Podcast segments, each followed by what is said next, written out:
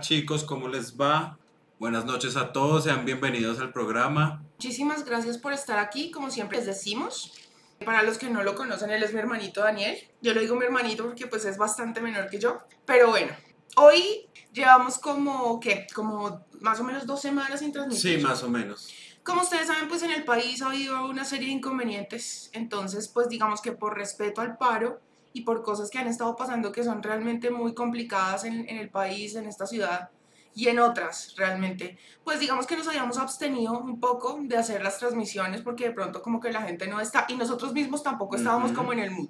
Que les, les comento, hoy vamos a hablar de un libro que me pareció muy interesante, me lo había recomendado un amigo que hice a través de asesoría, él se llama Sandro, pero bueno, él me había dicho hace un muy buen tiempo, lee este libro, El sutil arte de que te importe un carajo, ese es el asunto. Y este libro, eh, probablemente mm, algunos lo habrán leído, como de hecho leí en Instagram, en los comentarios de Instagram hoy. Es un libro que es muy interesante porque nos dice que, bueno, no se trata realmente, como dice el título, de que todo nos importe un carajo, de hecho eso es imposible porque si no la vida no tendría sentido para nosotros, sino que se trata realmente como de identificar esas cosas que realmente merecen importancia y desechar las que no.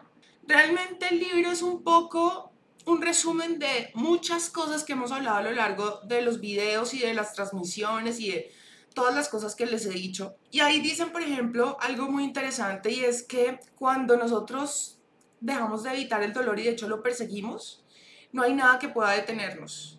Porque muchas veces el miedo, por ejemplo, al dolor, el miedo al fracaso, el miedo al, al rechazo, el miedo a muchas cosas, es lo que nos detiene para hacer ese algo que realmente quisiéramos hacer. Una frase que leí hace un tiempo que alguien publicó en Facebook que decía algo así como ni la pena, ni la pereza, ni el miedo facturan. Si uno deja el miedo, deja la pena, como ese miedo a que la gente no me apruebe, ese miedo al rechazo, ese miedo a que no salgan las cosas como yo esperaba. Y recordemos que en otros, en otros videos y en otras, digamos, conversaciones que hemos tenido, les he dicho que las cosas no es que salgan bien o mal, salen como esperábamos o distinto a como esperábamos. Entonces, muchas veces cuando un fracaso se presenta, tendemos a victimizarnos, a decir por qué no salen mal las cosas. Muchas veces también buscamos culpables en el exterior. Y la verdad es que hay algo muy interesante que plantea el libro y que ya lo hemos hablado, y es que cuando uno asume la responsabilidad de las cosas que le pasan, se enfrenta a la vida de una manera muy distinta. Porque cuando yo estoy culpando todo el tiempo al exterior, a que yo nací en este, en este país tercermundista, por ejemplo, yo nací con esta raza, yo no nací con la estatura que me ayude, yo no nací con ciertas capacidades, yo soy una persona tímida y no tengo una personalidad arrolladora que me... Y entonces muchas veces uno puede caer en dos cosas. La primera es engañarse y creer, no, es que yo soy demasiado extraordinario y el resto de la gente es ordinaria y por eso no me entiende. O yo soy menos que los demás. Y entonces al sentirme víctima, entonces siento tanto, tanto de, de, la, de la manera, digamos, narcisista de percibir el asunto como victimista. De las dos formas uno cree que de alguna forma tiene derecho a ciertas cosas. Si yo, por ejemplo, lo tomo desde un punto de vista narcisista, creo que tengo derecho a todo, por el simple hecho de ser yo. Cuando yo me victimizo, entonces me desligo de la responsabilidad y de alguna forma es más fácil para mí asumir mis fracasos porque yo soy víctima y me voy a dedicar a lamentarme y a sufrir. Lo está alivianando. Exactamente, entonces cuando yo ya asumo la responsabilidad, yo tengo el poder. Y hay una cosa que dice el libro que me fascinó. ¿Se acuerdan de esa famosa frase del hombre araña que dice, todo poder conlleva una gran responsabilidad? Él dice, es importante que la analicemos al revés. Toda responsabilidad conlleva un gran poder. En la medida que tú te responsabilices de las cosas buenas y malas que te pasan, que realmente nada es malo, todo es bueno porque el dolor, precisamente, y dicen algo que es muy, muy chévere, y es que a través del dolor de la experiencia asociada, ¿sí? el dolor asociado a esa experiencia, perdón, es que nosotros logramos evolucionar y trascender. Si yo me hago consciente de que yo no soy ninguna víctima y que yo también he cometido errores y que esos errores y mis acciones, mis pensamientos, mi actitud, es lo que llevó al resultado que yo estoy obteniendo en este momento, yo digo, listo, si depende de mí, entonces yo mismo voy a hacer algo para que los resultados sean diferentes. Si yo asumo la responsabilidad de todo lo que pasa en mi vida, yo voy asumiendo poder, cada vez más poder. Yo les decía que según un libro mmm, llamado El Poder de la Hora, ese libro dice que realmente la esencia de una persona, el valor, eso, digamos, ese no sé qué, no sé dónde que perciben los demás en ti, eso que la gente admira de ti, eso que la gente envidia de ti, que de pronto puede parecer como en un espejismo que es porque, es que, digamos, aquí quiero que me pongan mucha atención porque podemos enredarnos un poquito.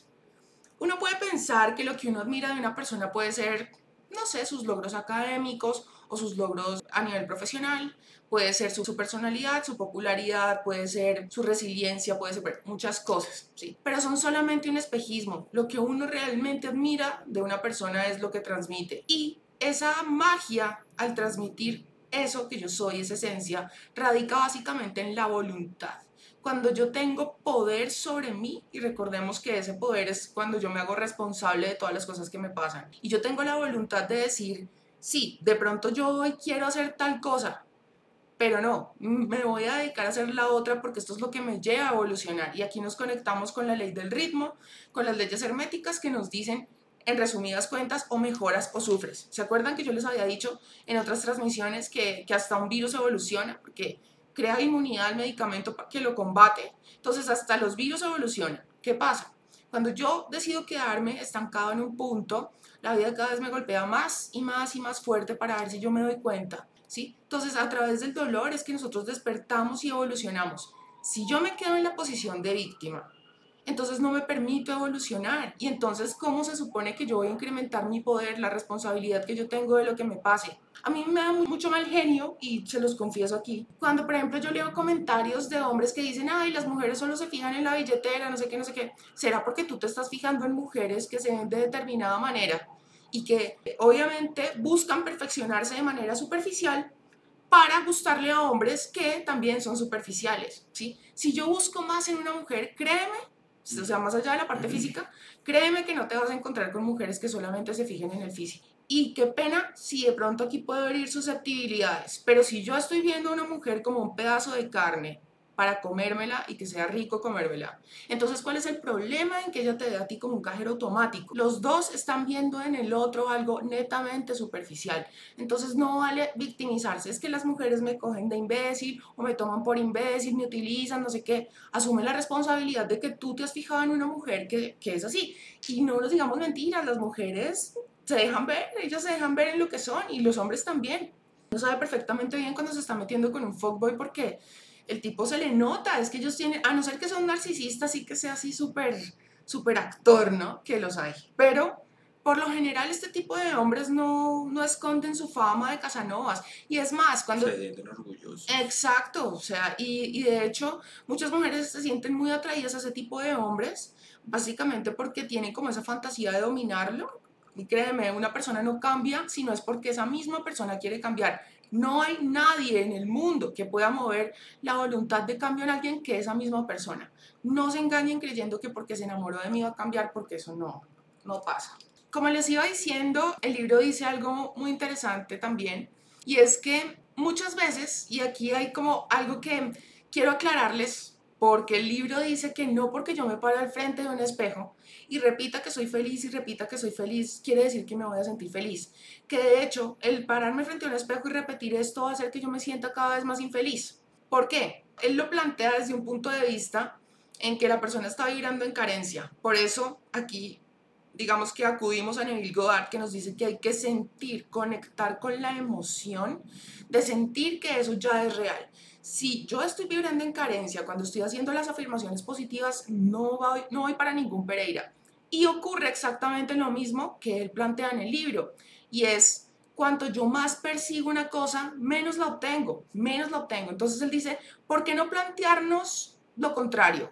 Él dice, si por ejemplo yo me la paso persiguiendo la felicidad y cada vez voy a ser más infeliz al perseguirla, y también plantea, cuando yo quiero ser cada vez más deseado por los demás y cada vez más bello y más sexy, como que menos bello y menos sexy me percibo.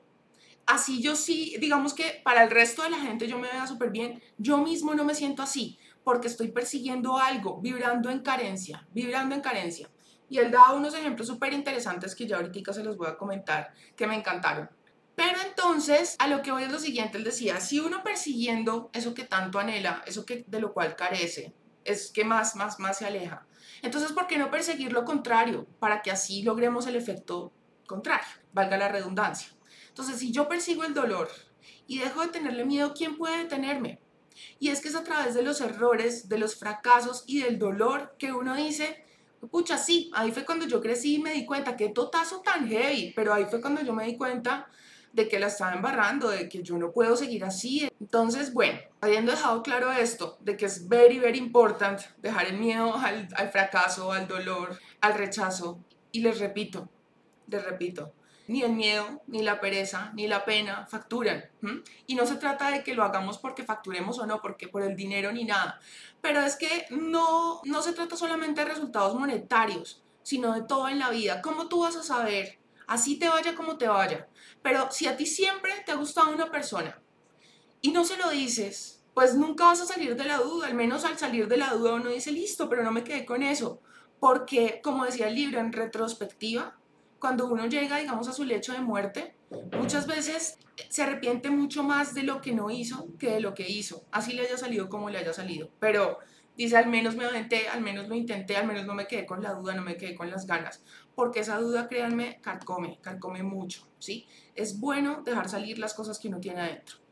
Bueno, por otro lado, planteaban ahí, bueno, varias historias, pero que me hayan llegado realmente al corazón o sea, para transmitirles a ustedes aquí, es, por ejemplo, la del guitarrista de Megadeth que fue despedido de Metallica. Ponle cuidado. ¿Tú sabes esa historia? Sí, claro que perro. resulta, que, resulta que el guitarrista de Megadeth fue expulsado de Metallica. Y el día que él fue expulsado de Metallica, se subió en un autobús y se iba lamentando todo el tiempo, se sentía muy mal. Y entonces digamos que cuando llegó a California, si no estoy mal, dijo, no, ya basta de autocompadecerme. Yo lo que voy a hacer es que voy a crear una banda súper popular. Y me voy a vengar. Y me voy a vengar y yo voy a ser mucho más famoso y más popular y al final eh, ellos van a venir a lamentar. En fin, él soñaba con ver la banda pagando por el hecho de, de haberlo rechazado, ¿sí? Entonces, ¿qué pasó? Él pues hizo su banda, le fue muy bien, logró el éxito, no sé qué, pero nunca logró eso en lo que estaba fundado ese sueño y era ver a los otros mal. O sea, él no quería tanto que le fuera bien a él, sino que a los otros les fuera mal, ¿sí? Entonces es lo mismo que yo les digo a ustedes, no es lo mismo querer comprar un carro para ir a restregárselo a esas personas que me humillaron, que querer comprar un carro para disfrutarlo con mi familia, para que me haga la vida más sencilla, para así. La intención, la intención es todo, ¿sí? Entonces, esa persona, esa guitarrista de Megadeth, en una entrevista que dio años después, eh, decía que igual se sentía como un fracasado, a pesar de haber logrado lo que logró, a pesar de tener la adulación de tantas personas y la admiración y las ventas y la popularidad. Aún así, él se sentía fracasado. ¿Por qué? Porque las bases de su sueño estaban en, fundamentadas en una cosa que no dependía de él para nada. ¿Qué podía él hacer? ¿Qué estaba en sus, o sea, qué podía él controlar desde sus manos, digámoslo así? para que Metallica no le fuera como le fue. No dependía de él, no estaba en sus manos. Entonces es algo completamente estúpido. Yo basar mis, mi felicidad y la razón de ser de mi vida y de mis esfuerzos en algo que no depende de mí. Por ejemplo, esto está muy conectado con lo que les planteaba en el último video, no sé si lo vieron, y es un video que está basado en un libro, y ese libro le dice a uno, pregúntese qué es lo más importante para usted, porque muchas veces sucede que las personas alcanzan fama, dinero, popularidad, casa, carro, beca, se casan, todo. Y aún así sienten un vacío muy grande porque creen que eso es la felicidad. ¿Por qué? Porque los medios, la sociedad, la familia, los amigos nos han vendido que el día que yo alcance todas estas cosas yo me voy a sentir realizado y feliz. Y qué angustia cuando yo ya alcance todo eso y no soy feliz. Entonces yo digo, pues pucha, entonces, ¿qué es? Grave. Y ahí es cuando muchas personas pierden como el sentido de su vida, y pues llegan incluso al suicidio, ¿no? Porque es que no le encuentran ya sentido a nada. Entonces, el libro plantea, tanto este libro del que estamos hablando hoy como el libro en el que está basado el último video que subí, plantean lo mismo y es encontrar el significado de la vida, ¿Qué es eso a lo que yo le voy a dar verdadera importancia? Porque muchas veces yo sufro por darle importancia a cosas que no dependen de mí y cosas que vienen del exterior y que no, pues que son bastante efímeras y que son como, generalmente son placeres momentáneos, son el analgésico, más no el medicamento que me va a curar la raíz del problema. Yo les planteaba ahí como un ejemplo, sí, como un ejemplo. Que si, por ejemplo, para mí lo más importante, el significado de mi vida es, por ejemplo, la libertad. La libertad abarca muchas cosas, pero para otra persona de pronto puede ser no, no sé, el significado de mi vida es poder explorar y explotar mi creatividad al máximo, que yo pueda, por ejemplo, pintar y yo pudiera vivir de esto y yo pudiera, sí, sin tener como estas ataduras. En fin, por ejemplo, para otra persona el sentido de su vida puede ser construir una familia que sea bonita, pero para yo encontrar una pareja y construir esa familia bonita, yo tengo que convertirme en la persona que yo quiero encontrar. Por eso yo les decía, no me sorprende cuando muchos hombres me dicen, es que las mujeres solamente van detrás de la plata. Claro, seguramente porque está detrás de mujeres que están súper operadas o que, o que es la vieja que va y se mata. No, mire, y no, por favor, no me, no me malentiendan. No está mal hacerse cirugías, para nada, no está mal eh, ir al gimnasio y preocuparse por la apariencia. Eso está perfecto y de hecho yo lo promuevo en los videos y les digo eso es amor propio, ¿sí? Pero hay personas que, digamos, que reducen la valía, su propia valía en su aspecto y ya. O sea, y ustedes saben que hay personas que no aportan absolutamente nada más, o sea, simplemente como se ven y ya. Y precisamente por eso valoran a las personas por cómo se ven o por la plata que les puedan representar. Entonces, una niña que, por ejemplo, hace su vida en cirugía tras cirugía, tras cirugía, tras cirugía, el gimnasio, la dieta, el gimnasio y la dieta, ¿sí? Es una nena que se está metiendo plata, se está invirtiendo y obviamente ella quiere recuperar esa inversión, obviamente ella no se va a meter con cualquiera. ¿sí? Porque los dos están tras una superficialidad, que puede ser que eh, se manifieste para un lado por la parte física y por el otro pues también porque está persiguiendo la parte física de esa mujer y ella lo que le interesa es el dinero para seguirse metiendo plata, porque ella siempre estará en busca del mejor postor. Y eso es así, y pues tal vez no sea tan popular como esta mentalidad en otros países, pero en este lamentablemente sí. Y no se trata de vender mi país mal ni nada, porque este país tiene cosas hermosas, mujeres muy, muy lindas y cosas, recursos, o sea, sí, recursos naturales que mejor dicho. Pero, pero pues hay que decir lo que es al César lo que es del César, ¿no? Entonces, bueno, entonces es muy importante preguntarse en el libro, por ejemplo, planteaban algo, no en este el sutil arte de que te, todo te importe un carajo, que te importe un carajo, sino en el otro, decían, imagínense que ustedes están llegando a su funeral y ¿Cómo les gustaría que fuera su epitafio? ¿Cómo les gustaría que la gente los recuerde? ¿Qué les gustaría a ustedes dejar en el mundo? Y no se trata de lo que la gente piense de mí. Pero finalmente, pues yo soy un ser humano que está en este mundo y pues no sé, no se trata de venir solamente aquí a consumir recursos naturales, a ocupar un lugar, hacer de pronto un dolor de cabeza para mi familia y ya, como un ente que ocupa un espacio, un número más. ¿Qué me gustaría a mí dejar en el mundo? Entonces, piensen mucho en eso, en sus verdaderos valores, que es lo que planteaba el libro, ¿no? En, plantearse, digamos, qué es, qué es lo verdaderamente importante para mí. Porque si yo no hago esto, y esto también lo había hablado en otros videos, incluso aquí lo traté también una vez. Si, por ejemplo, yo nunca en la vida le había dado importancia al carro que tiene el tipo con el que yo estoy saliendo, pero resulta que hace dos meses conocí a una nena que sí le da mucha importancia a eso si yo, por ejemplo, no tengo bien establecidas mis valores, dejo que otro venga e inserte sus valores en mí.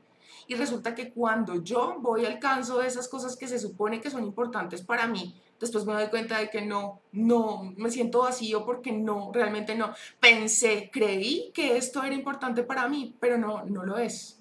Entonces, este juego de las creencias, de darle importancia a lo verdaderamente importante, de plantearse cuál es, qué es, qué es realmente para mí ser una persona exitosa. ¿Será que realmente es tener el dinero? Si por ejemplo yo le doy el valor solamente al dinero, yo voy a dejar de lado los, los valores, el hecho de hacerlo de manera honesta, de una manera digna, ¿sí? Porque si para mí lo más importante es la plata, pues yo no voy a tener ningún problema en entregar mi cuerpo para, para poder conseguir ese, ese dinero.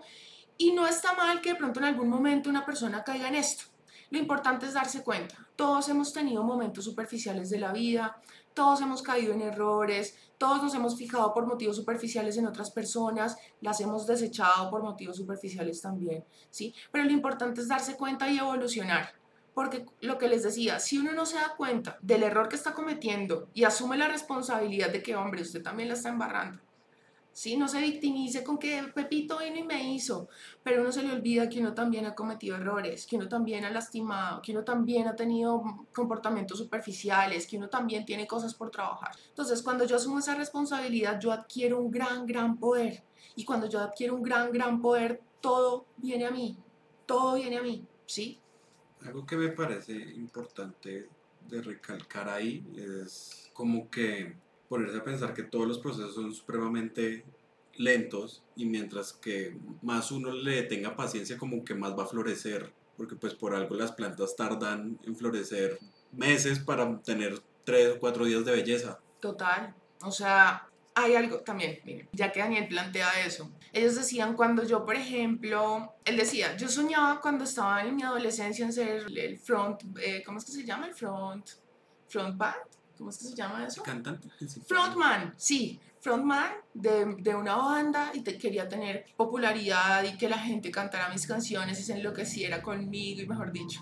Y después él dijo, la verdad es que yo después me di cuenta de que yo estaba enamorado del resultado pero no del proceso. Y él decía, solamente la gente que se enamora del proceso es la que, la que ya realmente alcanza grandeza en un campo y que no se la cree, porque es que muchas veces uno, ¿cómo decirlo?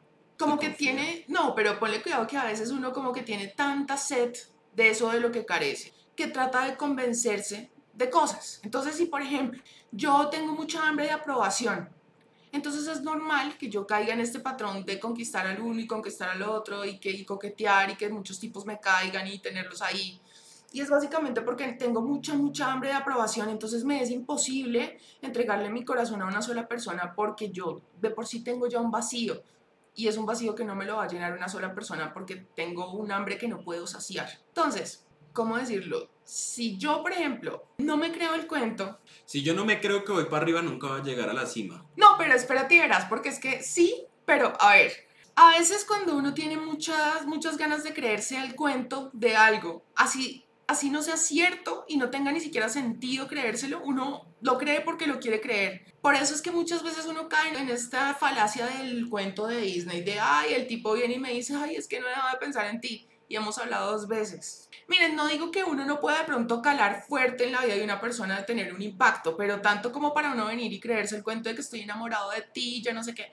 No, esos son cuentos de los fuckboys, de los players, de los narcisistas, de personas que quieren venir a joder un rato, ¿sí? Y entonces es como, venga, yo le hago creer hasta en este cuento y después de que la tenga subida en una nube, entonces la hago caer. No digo que no pueda pasar de mujeres hacia hombres también. Entonces, como yo tengo esta necesidad de que me quieran, este vacío en mi vida, de aprobación, de lo que sea, yo me creo ese cuento porque me lo quiero creer. Si yo no tengo necesidad de creerme el cuento porque no tengo ese vacío, pues yo digo, hombre, no, eso no tiene sentido. O sea, no me venga a echar ese cuento tan culo, ¿sí? Entonces, a eso voy. Las personas, por ejemplo, que han logrado grandeza en ciertas áreas, es porque se sienten mediocres, porque tienen un hambre insaciable de conocimiento, de mejorar, mejorar, mejorar. Entonces, por ejemplo, ahí él planteaba, las personas que son grandes empresarios son personas que están enamoradas de quedarse hasta altas horas de la noche analizando el marketing y las métricas del mercado y yo no sé qué, no sé qué, porque están enamorados de ese proceso. Y entonces no se sienten lo suficientemente buenos porque quieren más y más y más y más porque están enamorados del proceso más no del resultado. Eso también se logra cuando uno se plantea los valores que son realmente importantes para uno. ¿Qué es una persona exitosa? ¿Es tener un novio lindo o una mujer hermosa para que todos la envidien? No creo. Y, y, si es por ese lado, estamos mal. porque Depende de otra persona, ¿cierto? Y depende de, que otras personas lo aprueben o no. ¿Y qué va a pasar si yo el día de mañana llego con mi marido divino o mi novia perfecta y otras personas que, yo, que me interesa que me la aprueben no opinan lo mismo? ¿Mm? Porque digamos, lo que para ti puede ser lo máximo, divino, precioso, para otra persona puede ser vulgar. Y eso puede suceder. Preguntémonos esto y dediquémosle un buen tiempo a pensarlo porque créanme que esta es uno de los pilares fundamentales de lograr una vida, digamos, bonita. Y hay algo que, que, quiero que, es que nos quede aquí como muy importante del libro para pasar ya las preguntas porque sé que tienen muchas y que la idea de hecho es esa. Siempre vamos a tener problemas, siempre va a haber dolor. Escapar del dolor solamente nos va a llevar a él. ¿Sí? Seamos conscientes de que en la vida vamos a tener fracasos, vamos a tener rechazos, vamos a tener pérdidas, en algún momento un ser querido se nos va a morir, Esa es otra cosa que yo, por ejemplo, no concibo. Hay personas, por ejemplo, que, se, que odian a Dios porque les quitó a su padre o a su madre. Sí, yo sé que eso es muy doloroso, pero es algo por lo que todos vamos a tener que pasar y ya lo sabíamos. O sea, es que no es traidor el que avisa. ¿cierto? Si hay algo que tenemos seguro es que yo me voy a morir, Daniel se va a morir, ustedes se van a morir, nuestros padres se van a morir. Y entonces, ¿acaso no lo sabíamos ya? Y entonces, o sea, ¿quién se ha creído usted para pensar que yo que su papá nunca se iba a morir solo porque es usted. Entonces eso se me hace un cuento, o sea, es esa victimización, como esa tendencia a querer victimizarme y el mundo me debe algo. No, o sea, son vainas por las que todos tenemos que pasar y sí hay dolores que son mucho más heavy que otros, claro. Sí hay personas que nacen con condiciones que son verdaderamente complejas, ¿sí?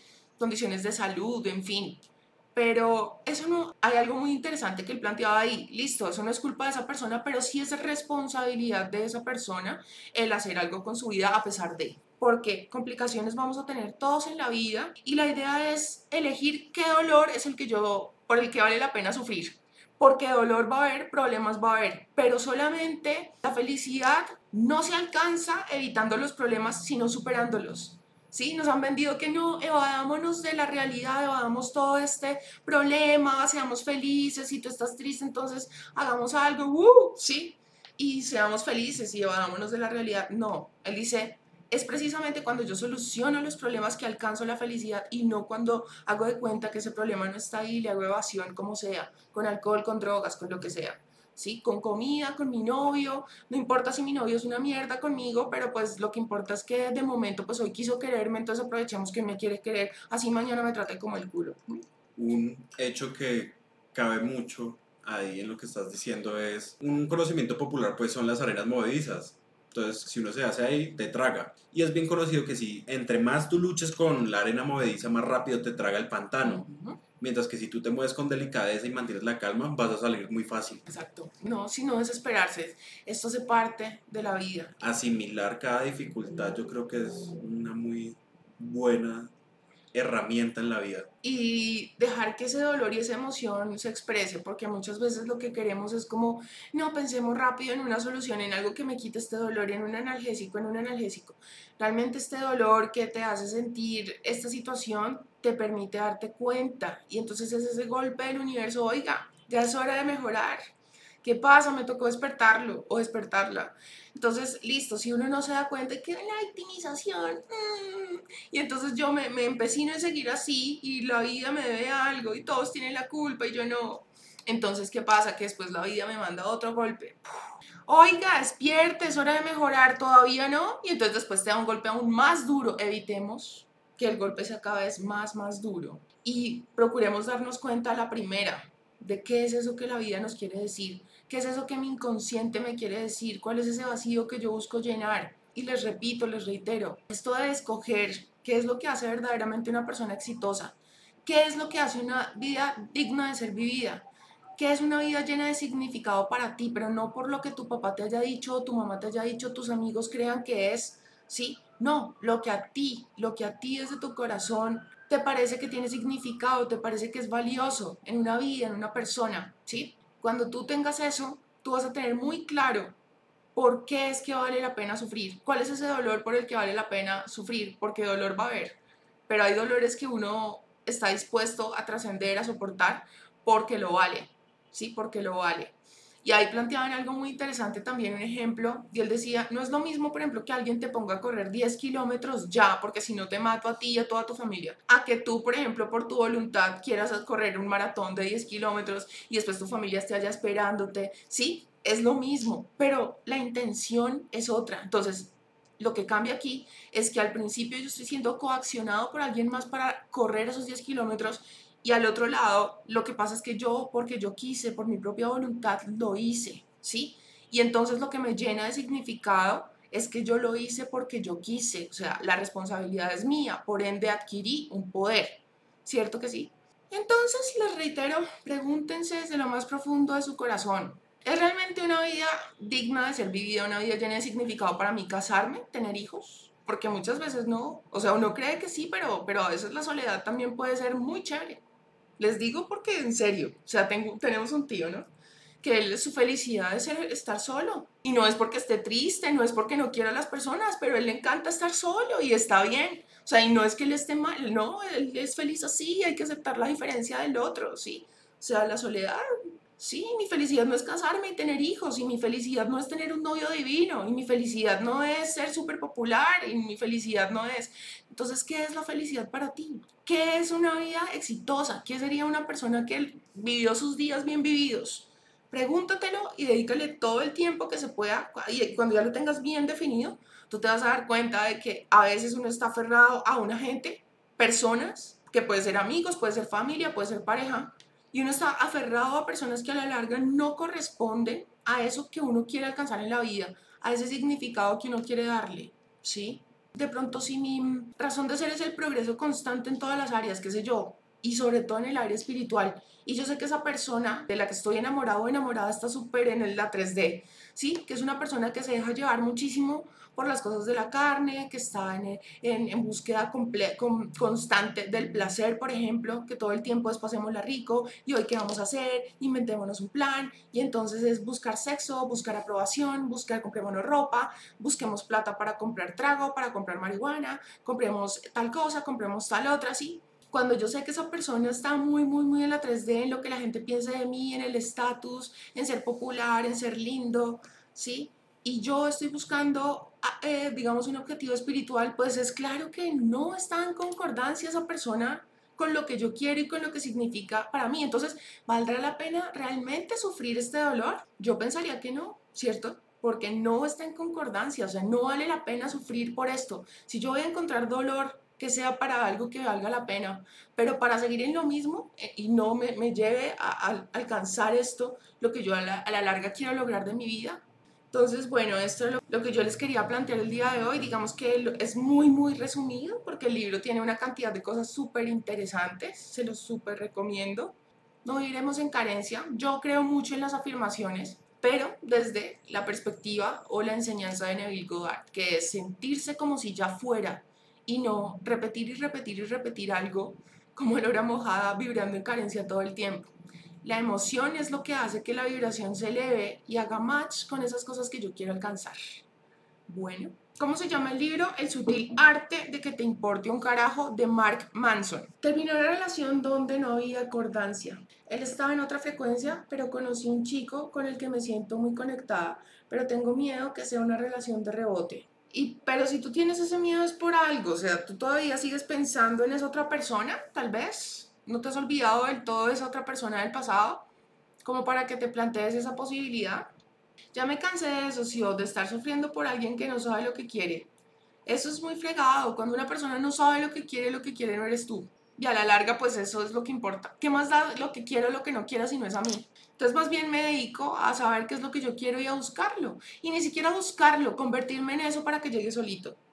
Si a mí me gustaría que me ayudes a entender por qué si ya terminé con mi ex hace seis meses y me dediqué a mí mismo, me siento mejor y más empoderada, sigo pensando en él. Lo extraño y siento que lo amo. No terminamos mal, solo como que nos cansamos de cosas del otro. ¿Qué piensas? Bueno, lo que pasa es que en este caso que tú estás planteando no hubo realmente una decepción, porque tú dices que no es que nadie le haya embarrado ni nada, sino que tal vez es que pasaron por un lapso complejo y a veces es buena la distancia para entender que uno, o sea, lo que significa es otra persona para uno, ¿no? Yo no descarto la posibilidad de que puedan volver porque tú no, no dices que realmente esa persona te hiciera mal ni nada, sino que... Exacto, entonces pues es normal que si no hay decepción y si esa persona realmente no te lastimó, pues tú te olvides de esa persona. Eh, igual dale, dale tiempo al tiempo, porque uno también pues no puede pretender de la noche a la mañana olvidarse de una persona que fue importante para uno. Respeta el tiempo y permítetelo. O sea, no, como te digo, no entres como en esa mm, necesidad de que esto pase ya y que se termine ya. No, yo pienso que si uno lo deja fluir y no lucha contra la corriente, sino que permite como, como a su mente y a su corazón sentir lo que tenga que sentir y uno reconoce esas emociones y uno dice, listo, pues esta persona todavía no se ha ido, ya se irá. Y todo pasa, todo pasa. Eso es lo único cierto. En esta vida la única constante es el cambio.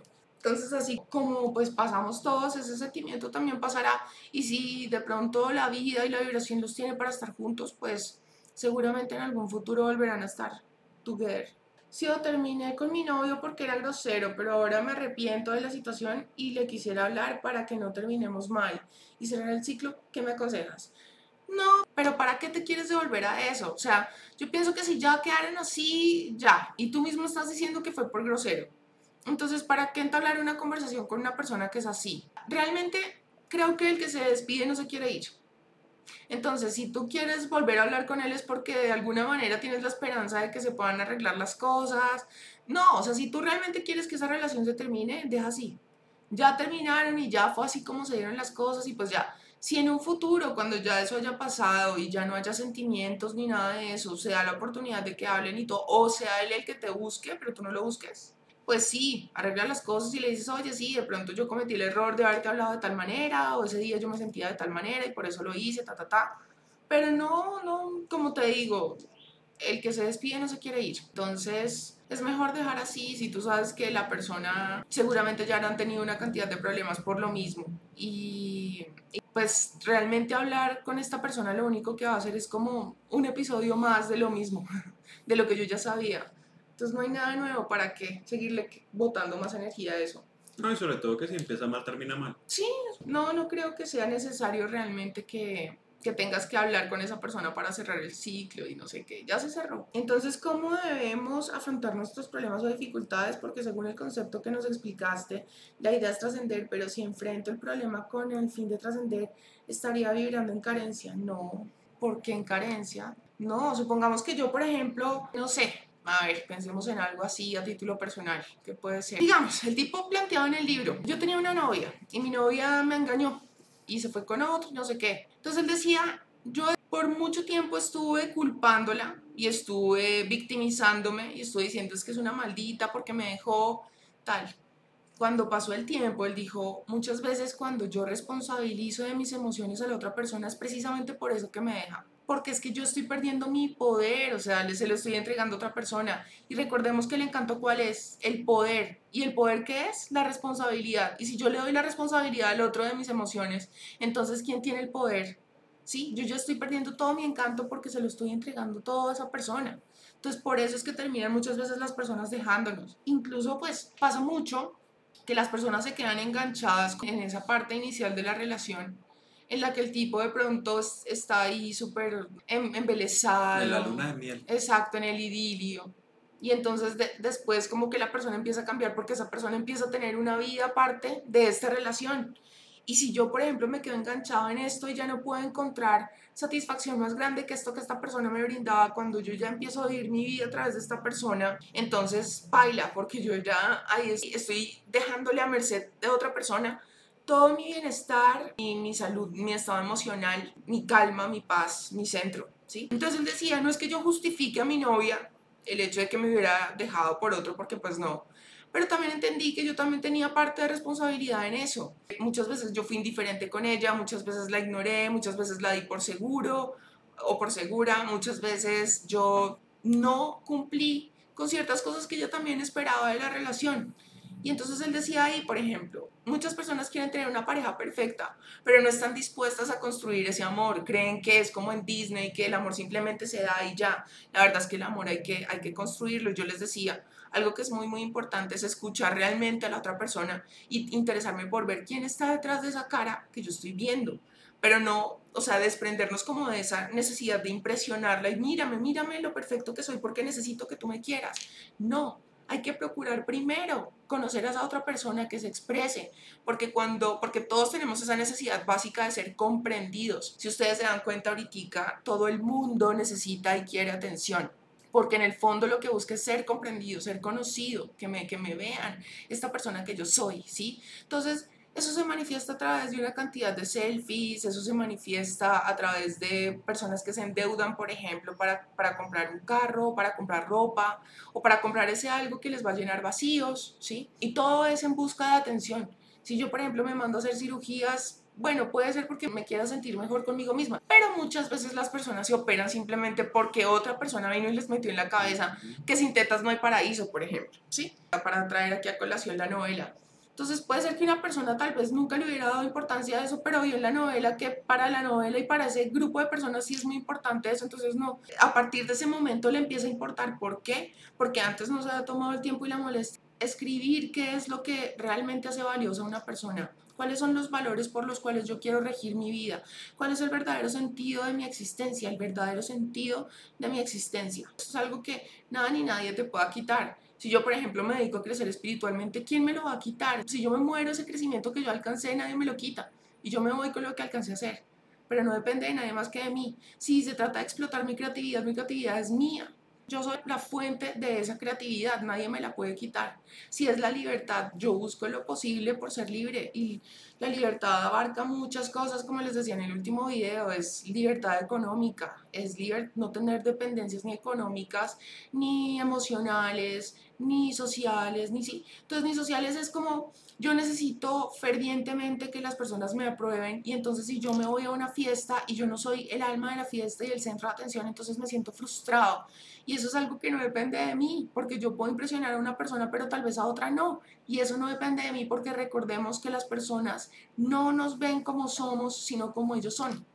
Entonces, imagínate yo frustrarme por una cosa que está completamente fuera de mi control, ¿sí? Entonces, vibrar en carencia es cuando yo anhelo una cosa y no la tengo. Entonces, para que de pronto me entiendan más, en Midnight Gospel decían, cuando uno tiene hambre, no puede pensar más que en comida. Cuando uno tiene sed, no puede pensar más que en algo de tomar, ¿sí? Cuando uno tiene necesidad de amor, uno no puede pensar sino en así de pronto esa persona ni siquiera me brinda el amor que se supone que yo me merezco. Lo que importa es que me quiera, así sea que me quiera un día sí y el otro día no, porque como estoy tan necesitado de ese algo, no importa, me aferro. Eso es vibrar en carencia. Un ejemplo que le ponía yo la semana pasada a una amiga con la que me vi, yo le decía, ¿te has fijado, por ejemplo, y eso lo hablábamos también con, con Guillermo, que cuando uno no tiene plata, pasa por cualquier lado y se antoja de todas las cosas de comer, de todo le da ganas, ¿sí? Porque no tiene cómo comprarlo. Pero cuando uno tiene cómo comprar, no, no quiere. Y es básicamente porque no vibra en carencia, o sea, porque, ¿cómo les digo? Porque como que uno sabe que lo tiene, entonces no lo anhela, porque sabe que lo tiene. ¿sí? Pero cuando uno no tiene algo, como que lo anhela más. Entonces es como darme cuenta de lo que yo tengo que trascender, de esas cosas que me llevaron a sentirme de pronto en un malestar, que me generaron esta situación incómoda en mi vida, para ver qué es lo que yo tengo que corregir, qué es lo que tengo que mejorar y de ese modo trascender y mejorar y ya no estar vibrando más en esa carencia, llenar mis vacíos, por ejemplo. ¿Sí? Yo también terminé con él hace unas semanas, cometí el error de llorar y decirle que no termináramos. Igual no terminamos mal ni por infidelidades ni nada. Solo nos enfocamos en la relación y no avanzamos y terminamos. Ahora veo que era bueno, lo extraño, lo amo. Sin embargo, estoy tomándome el tiempo para sanar, ver mis fallas y crecer como mujer y espiritual. Estoy en contacto cero y no me habla, pero si me di cuenta... Si me da señales de humo, si quiero volver con él. No, pues hay que darle tiempo al tiempo. O sea, me parece bien lo del contacto cero. Yo les decía en un video hace poco que cuando uno está en ese estado de enamoramiento, la hormona que liberamos es la feniletilamina y eso pues libera dopamina, oxitocina, entre otras cosas. Y entonces, claro, es un shot muy fuerte de este tipo de, de sustancias, de químicos en el organismo. Entonces, cuando uno deja de recibir esos químicos, el cerebro empieza a botarle como pantallazos, flashbacks, como, oiga, la última vez la dosis que yo necesito la obtuvimos allá. Vaya, vaya que está allá. Entonces, es como un engaño de la mente. No quiere decir que uno no le dé ese tiempo que se merece esa persona de hacerle el duelo, porque claro, es como cuando uno pierde un ser querido. Es algo más o menos así porque es una ruptura como de una cantidad de expectativas que uno se ha hecho con esa persona, de ilusiones. De compenetraciones, ¿sí? Pero también es importante que tú busques proveerte todos esos químicos que tu cerebro te pide cada rato y por eso es que entramos como en esos estados de ansiedad, porque es básicamente como en un periodo de abstinencia. Entonces estás con síndrome de abstinencia y entonces entras en desespero, no sé qué. Entonces trata de proveerte tú misma esos químicos que tu cerebro te engaña y te dice, oiga, vaya, búsquelo allá. ¿Sí? ¿Cómo uno puede proveerse esos químicos? Haciendo cosas que realmente disfrute. Yo, por ejemplo, hace unos años descubrí un juego que se llama Los Sims. Y ese juego a mí me podía tener ahí pegada horas y horas y horas, tanto que yo a veces empezaba a jugar y cuando me daba cuenta eran las 4 o 5 de la mañana. Entonces, algo así. que te consuma todo el tiempo, un libro que te atrape, películas que te encanten, ir a ver stand-up comedies o verlos en, en televisión, eh, pintar, cantar, lo que sea, ¿sí? O sea, hay que encontrar como ese hobby, esa actividad que disfrutemos y algo que le da uno mucha luz con eso es acordarse de las cosas a las que uno jugaba en la infancia. Eso que uno realmente disfrutaba y se le iban las horas en eso. Yo, por ejemplo, otra cosa que me absorbe mucho es escribir y desde siempre lo he hecho, desde siempre lo he hecho. Entonces es, es bueno porque además es una catarsis, es una buena terapia y pues es encontrar esas cosas que, me provean esos químicos y así me voy a ayudar muchísimo. Y respeta el contacto cero. Si la vibración está para que ustedes dos vuelvan y estén juntos otra vez, pues volverá. Créeme, si están en la misma vibración, están. Se los he dicho en otras oportunidades, quien está en tu vida es quien tiene que estar, nadie sobra, nadie falta, la energía jamás se equivoca. Es cierto eso de que si no estás seguro de que te quieren es porque no te quieren, no siempre, porque a veces las personas no se sienten merecedoras de algo y no pueden creer que alguien las quiera a pesar de que sí las quiere. Pero digamos que por lo general, sí. Si, si tú piensas, tienes dudas de que esa persona te quiere, por lo general es porque no. Pero a veces sucede que, por ejemplo, hay personas que tienen tanto miedo como a la desaprobación o están tan acostumbrados al rechazo yo no sé, que creen que, por ejemplo, tenemos una amiga de mi mamá que ella juraba que ella me caía mal y yo le decía a mi mamá, pero si ella es de las pocas personas que me caen bien desde aquel círculo, por ejemplo, sí, ella me cae bien, pero la, la persona ve todo de una manera, no sé, como, entonces ella creía que eso era así, o sea, porque siempre le había pasado. Entonces interpretaba de pronto mis silencios o algo así, como que ella me caía mal. Entonces hay que identificar, por ejemplo, los vacíos de uno y entrar a ver, ¿será que es un patrón de comportamiento mío el dudar de que todo el mundo me quiere? Había una cosa que quiero que les comentes, eso que tú me decías de lo de, la gente que es adicta a la heroína, que es porque eso es como 10 veces la dopamina del... Del cerebro, desde el primer toque la persona queda adicta, porque ya el cerebro como que va a quedar buscando toda la vida la misma sensación, pero ya es imposible, solo pasó en esa vez y, y eso lo buscarán hasta que se mueran de esa vaina. Pero te acuerdas que tú me decías que, que, que un shot de, mm, un chute pues de heroína es como 10, la, la, dopamina de un orgasmo 10 veces, ¿cómo es que es? Sí, como un orgasmo a 10 veces, pero eso es un video porque eso es muchísimo, muchísimo. O sea, el cerebro no tiene manera de producir esa hormona de una manera normal, por así decirlo. O sea, como que ahí uno ya se le rompió la cabeza, por así decirlo. Sí, entonces así mismo funciona el asunto. A veces uno tiene un shot como tan grande, tan grande de una cantidad de químicos que por eso es que queda tan enganchada una persona. Entonces es importante encontrar fuentes eh, que uno mismo se pueda proveer, que sea uno mismo su propia fuente de ese tipo de, de cosas que lo hacen sentir bien. ¿Cómo convencerme de que yo merezco, cómo convencerme de que soy merecedora, de que soy suficiente. Eso se logra, ¿sabes cómo? Con el progreso constante. Cuando yo, por ejemplo, soy consciente de que estoy preparándome, de que leo un libro por lo menos una vez al mes, de que yo, entonces que estoy creciendo mentalmente, ¿cierto? Eh, intelectualmente. Cuando yo estoy cuidando mi cuerpo, no solamente con el tema del ejercicio, sino que me alimento bien, tomo agua, me preocupo por mi bienestar, porque mi pelo esté bien, porque mi piel esté bien, por cuidar mis uñas, por mi aspecto, por mi higiene. Cuando yo mi entorno procuro todos los días que esté limpio y organizado, cuando yo soy una persona disciplinada y yo soy consciente, bueno, listo, hace un mes yo tenía esta conducta o estos hábitos. ¿Qué hábitos he logrado mejorar hasta el sol de hoy? Y en un mes, ¿cuáles serán? Proponte metas, así sea que de pronto no todas las cumplas, pero proponte cumplir en la mayoría, porque en la medida que uno se ponga metas altas, a sí mismo alcanza, a sí mismo alcanza, es como esa intensidad del deseo lo que lo mueve a uno a alcanzar, a alcanzar. Y en la medida que yo esté progresando constantemente sin compararme con nadie, sino conmigo mismo, quién era yo hace un mes y ahora quién soy y quién voy a ser en un mes y en dos, ¿sí? Cuando yo estoy en progreso constante, yo en automático, yo no tengo que convencerme de nada. En automático yo mismo, yo misma me voy haciendo merecedor, me voy sintiendo merecedora de que me quieran porque yo misma me estoy dando amor. Cuando yo, por ejemplo, dejo de procrastinar, entonces no, no me voy a encontrar con personas que también me dejen para después. Cuando yo misma me hago mi prioridad, entonces no me voy a encontrar con personas que, para las cuales soy simplemente una opción. Cuando yo hago todas estas cosas por mí, yo me siento suficiente y me siento merecedor. Ahora, es muy importante que si, por ejemplo, en tu infancia tú tienes recuerdos en los cuales tú, por ejemplo, la persona que te cuidaba estaba de cuerpo presente, pero nunca te escuchaba. La persona de pronto está en el teléfono, está en el televisor, está en el periódico. Eh, sí, la persona está, pero realmente no te brindaba atención. Entonces, por ejemplo, tú te sientes que no eres merecedor de atención, por ejemplo. Entonces, ¿qué pasa? Si a cada rato un recuerdo de estos viene a tu mente, un recuerdo que te hizo interpretar la realidad o tu percepción acerca de ti mismo, de ti misma, así. Entonces tú lo que tienes que hacer es en un, en un momento en el que puedas meditar o que puedas estar de pronto ya en la noche con audífonos, pones cuencos tibetanos o una meditación guiada, ¿sí?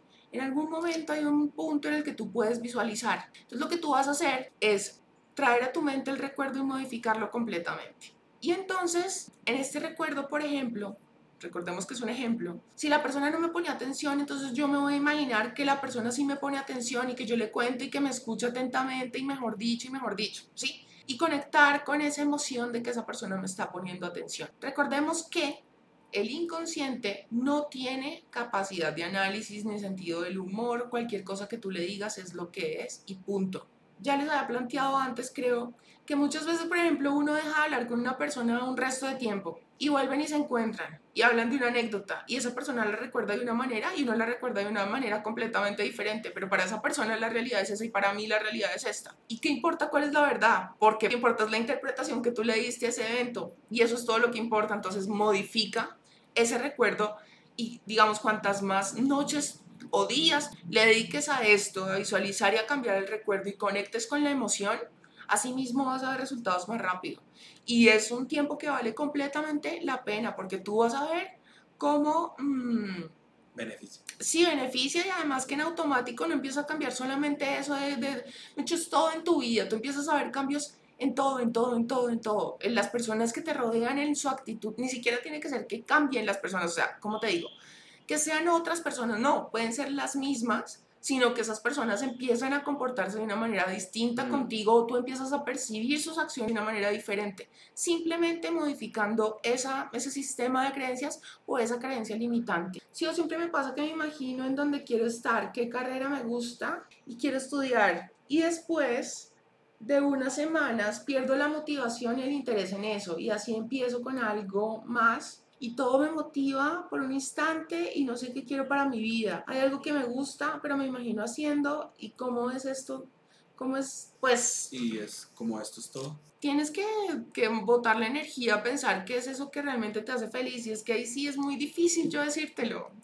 porque es una cosa que solamente tú puedes saber. Me parece que puede ser en exceso de ansiedad porque la ansiedad uno lo lleva a sobrepensar las cosas y al final uno no actúa por miedo, uno se petrifica pienso que, como les decía ahorita, ¿qué es eso que tú haces en tus momentos de ocio? Que tú podrías hacer y hacer y hacer y aunque no te pagaran, tú lo harías. Y que, y que de hecho si te pagaran, mejor dicho, serías multimillonaria. Y aquí vale decir, no, pues yo sería multimillonaria si me pagaran por irme de stalker al perfil de mi ex o, o, de las niñas que, con las que yo creo que interactúa. Si por ejemplo tú ves que pasas mucho tiempo en Facebook, entonces... Eh, si por ejemplo yo veo que yo paso mucho tiempo en redes sociales, pues busca una manera de monetizar tu tiempo en redes sociales. Y aunque ustedes no lo crean ahorita, eso es lo que hay. O sea, uno puede crear videos chistosos en TikTok. Uy, en TikTok uno ve cualquier cantidad, la gente es muy creativa. Yo en TikTok he visto cinco manes que tienen como 3 millones de likes y ponen abajo en la descripción apóyame a hacer nada. Pero es que eso es honestidad, en serio. Digamos, en TikTok, es un, lo bacano de esa red es que la gente sale como con cosas que uno piensa que eso es un talento y ahora como que estallan de eso, digamos. ¿No han visto un tipo que se la pasa como con un balde de pintura y recoge la pintura y solamente la echa al fondo y ya y uno queda como que, ah, limpió el balde de la pintura? eso es todo. Y 5 millones de likes. Entonces, ¿cuál pues fue el secreto del man? Tenía la certeza que eso le iba a gustar a los demás y el man hace eso. Y más y más y más que eso, es importante que uno mismo lo disfrute, ¿no? Si por ejemplo ustedes ven que les gusta, por ejemplo, escribir artículos, pues escríbanlos. Si a ustedes les gusta bailar, pues bailen frente a la cámara. Si a ustedes les gusta lo que sea, ahorita cualquier pasión se puede monetizar gracias a las redes sociales. Valgámonos de eso. Aprovechemos que ahorita toda la vida es virtual porque nos tienen encerrados. Entonces, hay que valerse también de las, toda crisis pues también es una gran oportunidad, ¿no? Nos abre posibilidades a grandes oportunidades, entonces pues bacano aprovechar que la pandemia nos tiene encerrados, que la gente está muy, muy eh, consumista de, de plataformas y de redes sociales y busquemos monetizar el asunto. Pero digamos que respondiendo otra vez a tu pregunta, o sea, devolviéndonos a, lo que nos llevó a todo este carretazo, piensa en qué es ese algo que tú podrías hacer por horas, por horas y que ojalá te pagaran por eso y que lo harías aún si no te pagaran. Y una cosa que le, le da una mucha luz con el asunto es, por ejemplo, algo que planteaba una señora que yo admiro muchísimo que se llama María Elvira Pombo. Y ella decía, si tú, por ejemplo, tuvieras cualquier cantidad de plata en tu cuenta bancaria, que no tuvieras problemas de dinero, pero quisieras hacer algo con tu vida, ¿qué harías? No, a mí me gustaría irme de viaje. Bueno, listo. Pues entonces busca la manera, busca la manera de irte de viaje y de pronto documentar tus viajes y, y, y, promocionarlos en redes sociales. Miren, por ejemplo, hay un target que es esas personas que ya se pensionaron en Europa, por ejemplo, que son personitas ya con cierta edad que no saben qué hacer con la plata.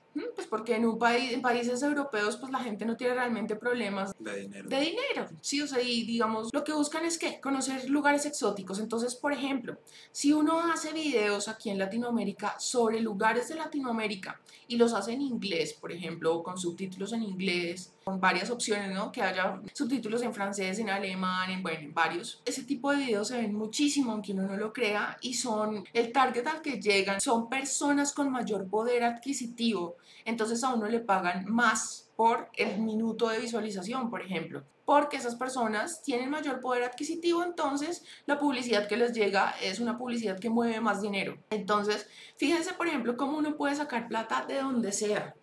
Eh, no, que si yo tuviera una cantidad de plata en mi cuenta, a mí me gustaría dedicarme a diseñar ropa por ese lado es. Si la plata no fuera el problema, porque muchas veces uno dice, no, yo tengo que estudiar eso porque eso no, eso da plata. No estudio lo otro, me gusta más, pero no estudio porque eso no, no da plata. Y mis papás jamás en la vida me lo pagarían o me lo apoyarían porque dicen que eso me voy a morir de hambre.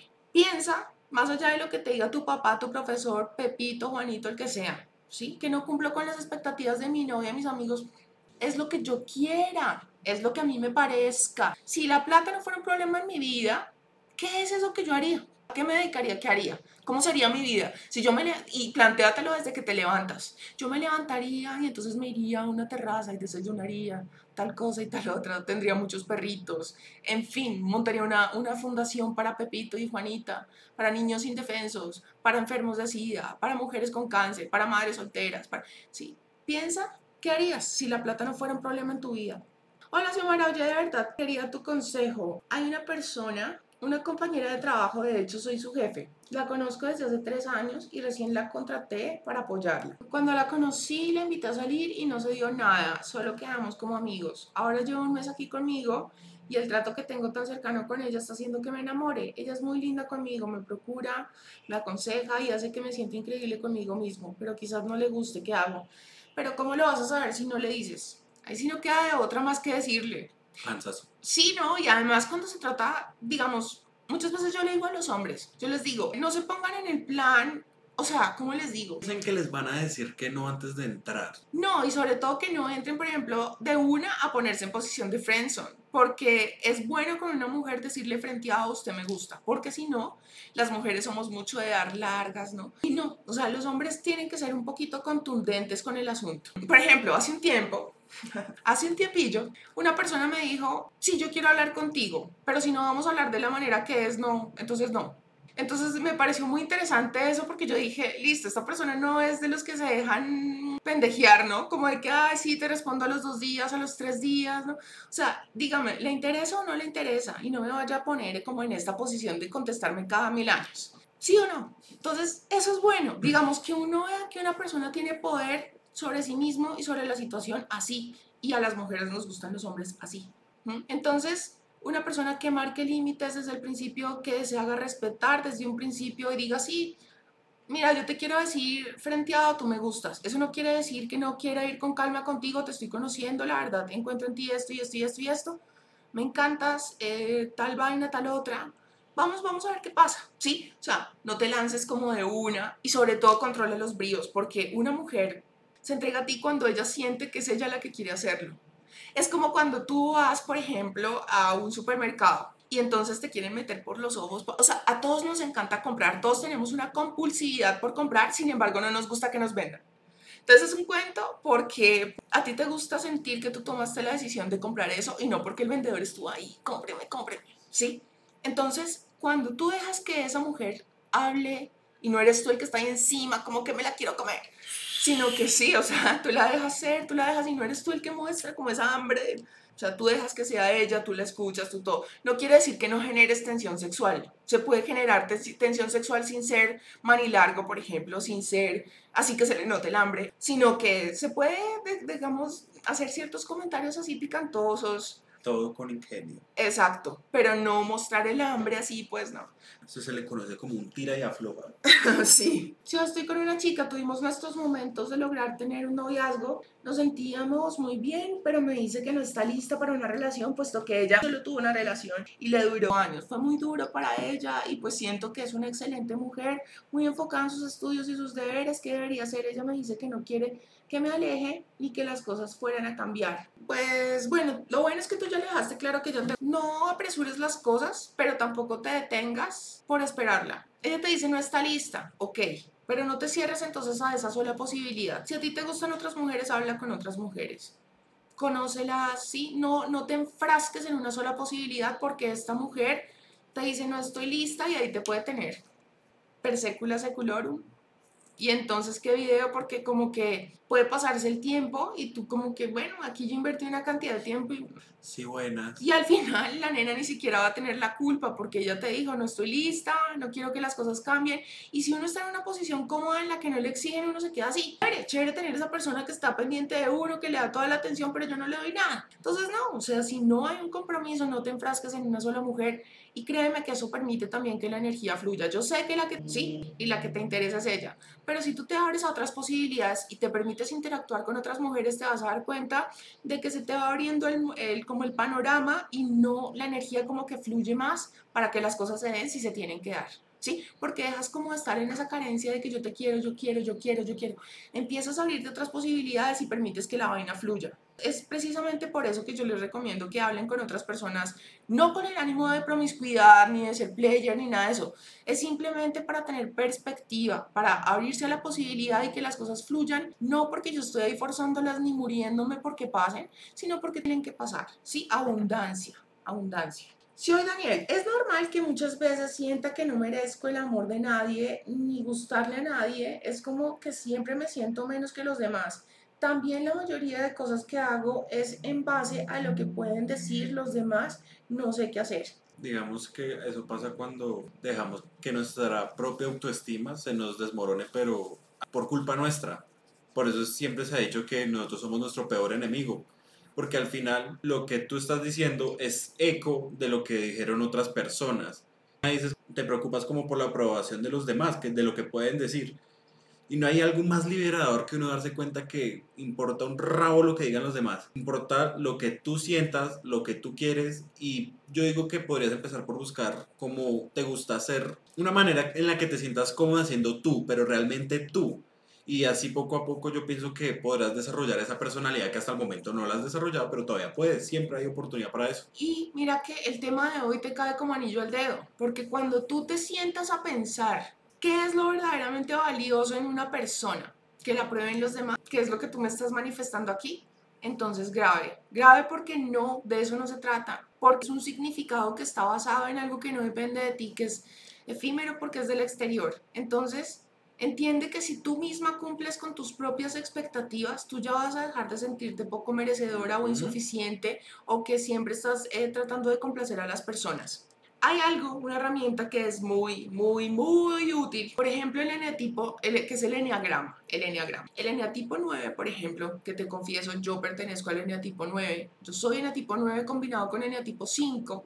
El eneatipo 9 suele mucho ser muy complaciente y poner las necesidades y expectativas de los demás por encima de las propias. Entonces, te recomiendo mucho que en YouTube hay cualquier cantidad de, de videos sobre el eneagrama y qué eneatipo eres. En internet encuentras test para saber qué eneatipo eres. Ahí te van a describir, digamos que tu zona oscura y también tu parte luminosa y cómo trascender esa zona oscura. Esa herramienta es súper útil para que tú de pronto manejes como esa necesidad de querer complacer al resto, de que los demás me aprueben para poder llegar, digamos, a la parte luminosa de cada eneatipo, porque cada eneatipo tiene su luz y su sombra, como todas las personas, porque de hecho, pues, es una ley natural. La luz no existe sin la oscuridad y viceversa. ¿Sí? No, no. Si no existe la oscuridad, ¿cómo sabríamos que es la luz? Y si no existiera la luz, ¿cómo sabríamos que es la oscuridad? Entonces creo que son dos polaridades que habitan en nosotros y recordemos que la idea es el equilibrio, estar en la mitad, en equilibrio.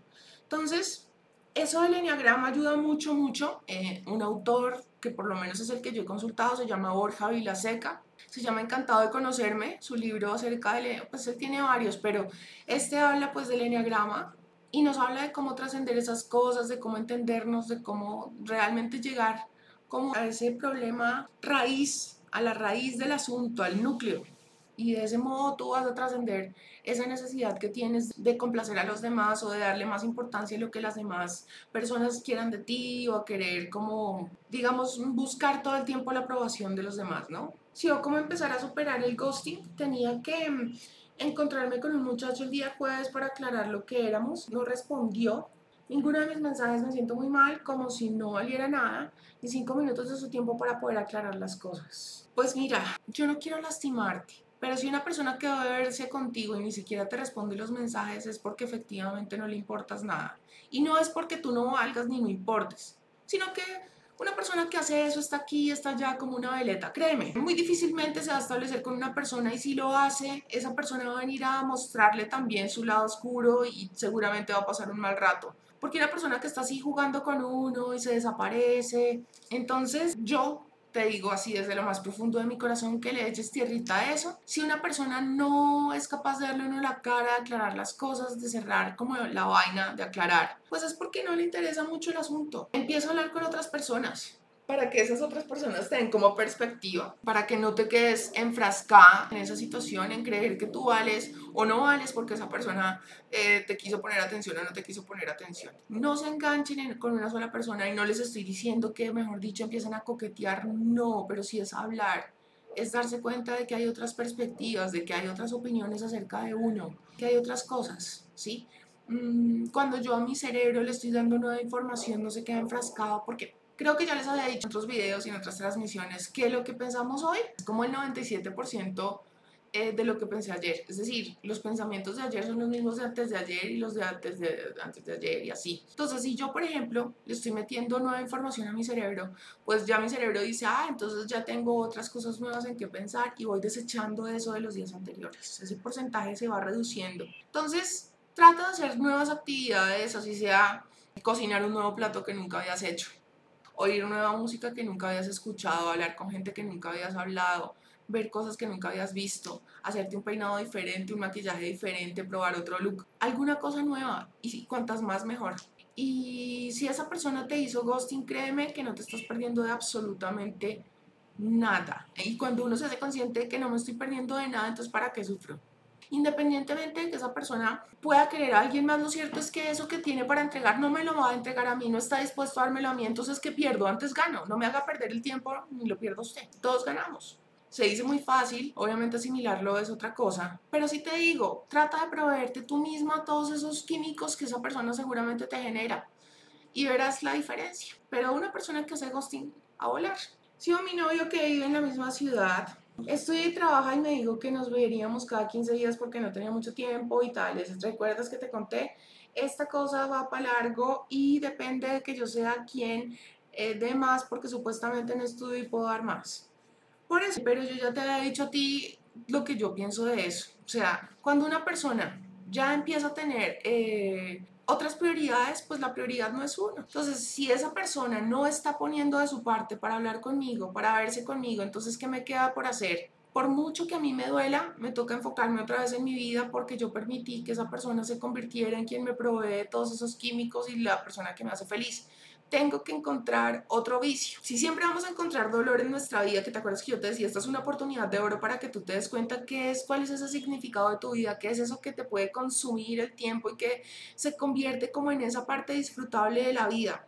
Les voy a dar ejemplos aquí súper, súper prácticos. Osho decía, por ejemplo, que uno se pasa la vida buscando algo extraordinario, ¿no? Porque eso es lo que a uno le han vendido los medios, las películas, en fin. Entonces, eh, por ponerles un ejemplo cualquiera, La Cenicienta. Entonces, claro, en la Cenicienta este evento extraordinario que cayó como del cielo es que un día el príncipe organizó un baile y entonces por arte de magia apareció la madrina y le hizo el vestido y ella llegó allá y el tipo se enamoró de ella. Eso es una cosa que uno, como le han metido en el cerebro, uno se la pasa esperando que una cosa sí le pase, ¿no? Ese evento mágico, ese golpe de suerte, ese algo que me va a cambiar la vida. Les cuento que eso en la realidad no pasa. No quiere decir que no pueda llegar a suceder, claro. Habrá personas que de pronto se ganen la lotería, habrá personas que un día iban caminando por ahí y se encontraron una cantidad de plata. Cosas así, sí, puede suceder. Pero también es cierto que muchas, muchas veces la gente que se gana la lotería, por ejemplo, tiempo después está más pobre que cuando se la ganó, ¿sí? Porque el asunto está en el sistema de creencias. Entonces, si yo me hago responsable de mi vida y de mi propia felicidad, que te reitero, mira, es lo que estamos hablando ahorita, tú estás responsabilizando de alguna manera indirecta a tu novio por tu bienestar y tu, y tu estado emocional. Cuando yo ya dejo de responsabilizármelo y yo misma busco proveerme mi propia felicidad y mi bienestar, créeme que no tendrías esa ansiedad de que esa persona haga lo que a ti te gustaría que hiciera. Él mismo vendría. Otra persona o tú tendrías otras opciones porque tú eres una persona abundante. ¿Cómo yo puedo ir construyendo algo extraordinario, esa felicidad que todos perseguimos, que todos buscamos? Cuando yo hago de mi vida cotidiana, de las cosas más ordinarias, algo bonito, lleno de dicha, felicidad y belleza. Y así eh, son como pequeñas semillas que yo voy aquí plantando y el alimento que le voy dando y un día me florece ese árbol que me va a dar ese algo extraordinario. Les voy a dar ejemplos aquí muy, muy prácticos. Yo mañana voy a desayunar, es una cosa que tengo que hacer todos los días, pero para hacerlo más especial y disfrutable para mí y ponerle ese amor que yo quiero encontrar en mi vida, que yo quiero en mi vida, me voy a preparar yo misma mis fruticas. Les solo por ponerles un ejemplo porque cada quien lo encontrará diferente, ¿sí? Entonces resulta que yo quiero que mi desayuno mañana no sea como el de todos los días, ¿sí? Entonces me voy a hacer las fruticas en forma y las voy a cortar en forma de corazoncito, de estrellita y las voy a poner así en un platico bonito y yo mañana quiero que mi desayuno sea diferente, entonces por eso lo voy a hacer en un picnic. Entonces me voy a ir a un parque grande, a un prado grande y voy a poner aquí mi mantel de picnic y voy a comerme mi desayuno viendo el lago que tengo al frente. Yo quiero que mi desayuno sea diferente, por eso mañana voy a preparar un plato especial que nunca había preparado y lo quiero preparar para toda mi familia. Yo quiero que mi desayuno sea diferente, entonces sí, o sea, es, es, plantearse ese tipo de cosas. ¿Cómo puedo hacer yo las cosas simples de la vida más bonitas, más disfrutables, más llenas de belleza? Sí, cosa que yo misma pueda llenar mi cerebro de una cantidad de cosas nuevas que nunca había experimentado. Que Y uno no cree, pero en serio, esto hace la diferencia, esto hace la magia. Que resulta que yo todos los días me tengo que bañar. Bueno, por eso yo mañana voy a utilizar sales diferentes en el baño. Resulta que yo mañana no sé, voy a hacer aromaterapia en el baño y lo voy a hacer más disfrutable. Mañana me voy a llevar el parlante y voy a poner música allá dentro en el baño. Sí, que voy a decorar el baño diferente, le voy a poner lucecitas de colores para que cuando yo me esté bañando yo me sienta así. No sé. Sí, pero, pero que voy a decorar el baño y le voy a pegar cuadritos, le voy a poner móviles. Eh, aquí las posibilidades son tantas que yo tengo que salir a caminar todos los días porque entonces cómo puedo hacer más disfrutable el asunto. Me voy con un amigo, eh, salgo con mi perro, eh, oigo música mientras lo hago, no sé, sí, pero es pensar y botar la energía a cómo puedo yo hacer más disfrutable y más bonito cada momento ordinario de mi vida. Y pues no sé si tú lo que me estás preguntando exactamente es cómo recuperar esa relación. Yo no te puedo decir cómo, porque cómo podemos hacer nosotros para que esa persona le nazca lo que no le nace. Aquí lo único es que a ti te nazca hacer por ti lo que esa persona no quiere, que es darte atención, es darte tiempo. Empieza tú a darte esa atención y ese tiempo que esa persona no te quiere dar, que es el vacío que tú estás sintiendo en este momento. Entonces me doy atención cuando me escucho, cuando por ejemplo con papel y lápiz me, me empiezo a escribir cómo me siento ahí me estoy escuchando, ahí me estoy atendiendo, esta es la atención que yo me estoy dando. Escribe qué sientes, cómo te sientes. Inclusive hay una técnica en la cual uno se puede comunicar con los ángeles así, que uno le dice, por ejemplo, ángeles, denme una guía acerca de qué debo hacer con esta relación con Pepito. Y por inercia ustedes empiezan a escribir y escriban, escriban, dense 10 minutos para escribir a ver qué les sale. Y muchas veces ahí en esa respuesta está una ayuda de los ángeles, está una guía está para el que crea, ¿no? Porque yo sé que estos son temas delicados.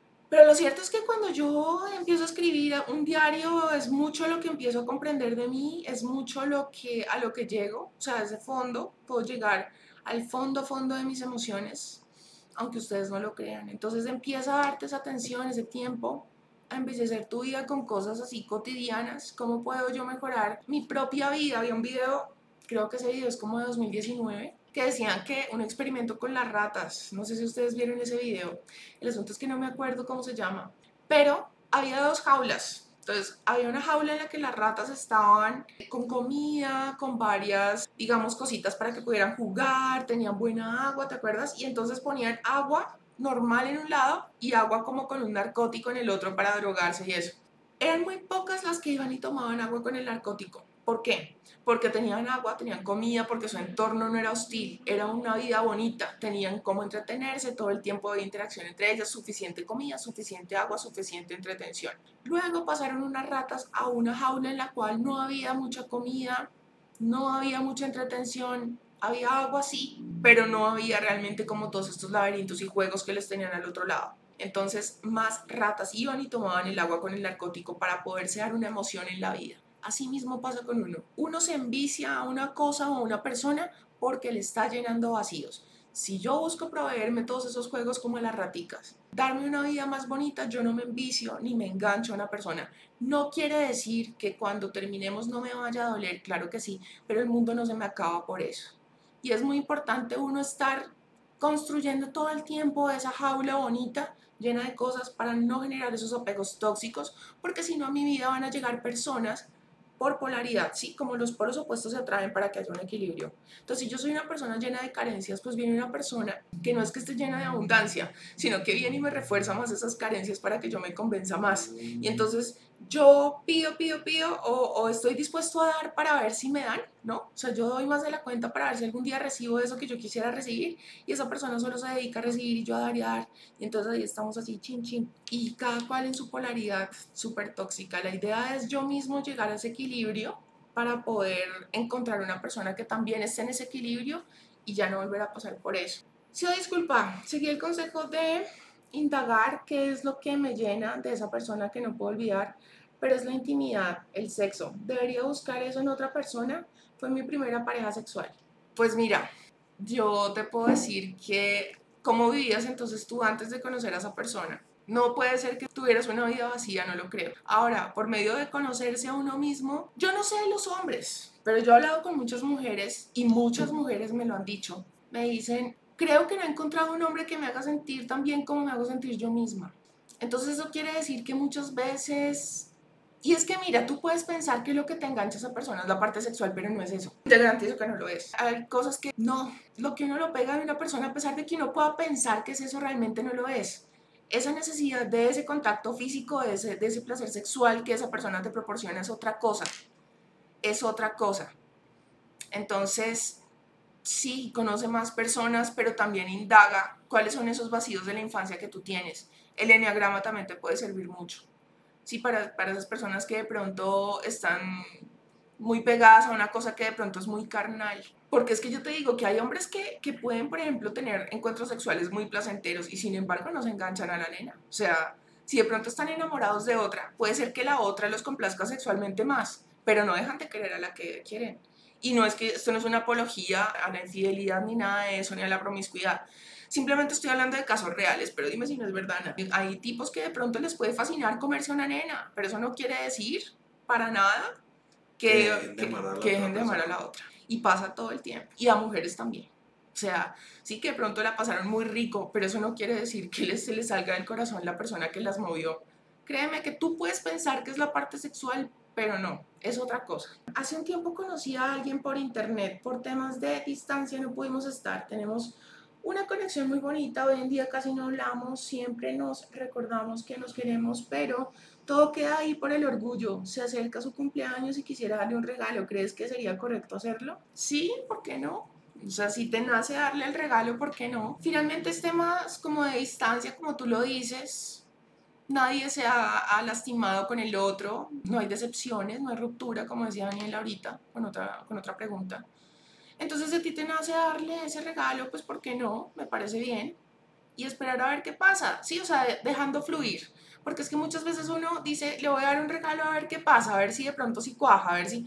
No, Mm. o sea, libérate de la expectativa. Sin esperar algo. Sí, o sea, si tú le quieres dar eso, que sea porque te nace dárselo, porque como cuando yo les planteo en otras oportunidades, el ejemplo, cuando yo le doy algo a mi perrito, yo se lo doy porque lo quiero, porque yo ya sé que el perro me quiere, siempre me va a querer, pero yo, mi placer está en darle eso a mi perrito, a mi mamá, a personas que yo ya sé que me quieren, pero se los doy porque yo las quiero, no para que me quieran, ¿sí? Eso es lo que quisiera que, que pronto entendieras. Si me, me comprarán solo tres libros en físico porque están caros, ¿cuáles son tres más importantes para ti que los que tengo que tener, que los tengo que tener sí o sí? Bueno, pues lo que pasa es que como ahora también hay tantos que se pueden eh, tener en audiolibro, ¿no? O en el PDF y te salen PDF. gratis. O en el mismo YouTube, ahí están todos. Porque, por ejemplo, yo te diría el Kibalión, obvio, sí. Eh, por ejemplo, también Despierta de Anthony M. Lo que siempre lo he recomendado mucho. Todos piros con las imprentas. No, búsquenlo en audiolibro y en Sí. PDF, eso no paguen nada. Sí. Por ejemplo, un curso de milagros, pero es que un curso de milagros es un libro complejo de entender, bien complejo de entender. El arte de la guerra es un clásico que yo pienso que uno debería tener y además que es un libro que se aplica a una cantidad de cosas en la vida interesantes, impresionante. Poder de la hora. Un libro que me parece espectacular es Los secretos de la mente millonaria y no aplica solamente para temas de plata, para todo, para todo. Los secretos de la mente millonaria es un gran libro. Este que les estoy hablando hoy es muy bueno también, el sutil arte. No es que hay tantos, tantos. Yo decirte en físico, pues hmm, hay muchos. yo les hago una lista ya así como, como a conciencia de verdad. Y yo sé que es un, es un video que me han pedido. Y yo de hecho, digamos, metido así como en otros videos les he dado como en, en los últimos minutos de recomendaciones de libros. Pero tal vez haga un video así exclusivo de, de puros libros que les recomiendo ya sentándome a pensar porque es que le, son tantos que no sabría yo decirles así como tres en específico. Pero sí, déjenme, yo pienso, como para hacerles el top 5 por lo menos de los libros así más, más relevantes. ¿Sí o qué piensas de las personas con filofobia, miedo a enamorarse, debería de alejarse? Sí. Pues la verdad sí, porque es que mira que si tiene miedo, tú no se lo vas a curar. Es como lo que yo les decía antes. No se engañen pensando que una persona va a cambiar por ustedes. Una persona solamente cambia por voluntad propia. ¿sí? Eso de creer que, ay, él se va a enamorar de mí por amor, cambiará. No. Yo lo haré cambiar. sí, no, eso no pasa. La persona va a cambiar solamente porque así lo desee, porque esa misma persona llegue a la convicción y a la conclusión de que tiene un problema y que debe trabajar en eso. Y no, cuanto ustedes más, más se esfuercen en que esa persona se dé cuenta y quiera cambiar, menos. Menos y antes como que se generan una cantidad de situaciones tóxicas en las que esa persona como que antes mmm, siente como, como, como aversión por ustedes porque no quiere salirse de donde está y la persona que quiere venir a sacarlo de ahí, entonces como que sí, no. Yo no voy a soltar a nadie. sí, no voy a soltar a nadie. Hola, porque nunca soy correspondida con ninguna pareja de tratado de ver en mi interior para saber si soy yo la del problema. Pues cuando no, como te digo, cuando tú tienes el mismo problema con varias personas, tú eres la del problema, efectivamente. Eso es como la gente que me dice, y es que a mí todo el mundo me tiene envidia. si todos se tienen envidia, no, o sea, el problema es tuyo. O sea, créeme que sí. Y muchas veces es un video en el que, en el, que la persona está montada, montada. Tú dices que no eres correspondida, pienso que es porque en gran medida, por un lado, no te sentiste querida en tu infancia, hay que trabajar, como les he venido diciendo durante la transmisión, esos recuerdos recurrentes, esos recuerdos que tengo que son dolorosos, que me llevaron a interpretar que no merezco ser querido, que no me quieren, y modificarlos. Eh, por otro lado, también te recomiendo el Enneagrama porque eso le ayuda a uno mucho a ver en qué está vibrando y cómo puede cambiar eso. Eh, ¿Qué más? Empezar a darte todo ese amor que tú buscas que te den. Entonces, te repito, trabajar en la evolución constante a nivel intelectual, social, mental, físico, de todas las maneras, ¿sí? Pero el enneagrama es algo que te puede ayudar mucho, mucho, mucho. Y claro, la visualización, la meditación, cambiando el recuerdo, dándote todo ese amor, conectando con esa energía de amor, empiezas a elevar la vibración y llegan a tu vida otro tipo de personas. Yo estoy en contacto cero y no me busca pero pasa todo el tiempo por mi casa, pero ya hace un mes que no me habla para nada y ya llevamos un tiempo terminando y volviendo. Es que mira, cuando tú haces contacto cero, realmente tu expectativa debe ser que no se rompa. Muchas veces las personas hacen contacto cero con el ánimo de que la persona como que reaccione y vuelva. Pero la verdad es que mm, cuando uno entra como en esa toxicidad de que estamos pero no estamos, estamos pero no estamos, volvemos y terminamos, eso no tiene tienen que darse un tiempo y un tiempo considerable en el que la otra persona entienda que es en serio. Porque es que eso pasa cuando la persona ya no lo toma en serio, ¿sí? Que uno dice, o la persona dice, es ahorita se le pasa y, vuelve solita y yo no voy a ser el que le ruegue porque ella igual siempre vuelve. Entonces, no. Tiene que pasar un tiempo considerable en el que la persona vea que es en serio y que vea que te perdió. Y empieza a hablar con otras personas, empieza a llenar tu vida de otras cosas, empieza a proveerte esos químicos que esa persona te provee para que no te quedes enganchada, empieza a construir tu vida. Volvemos al ejemplo de las dos jaulas.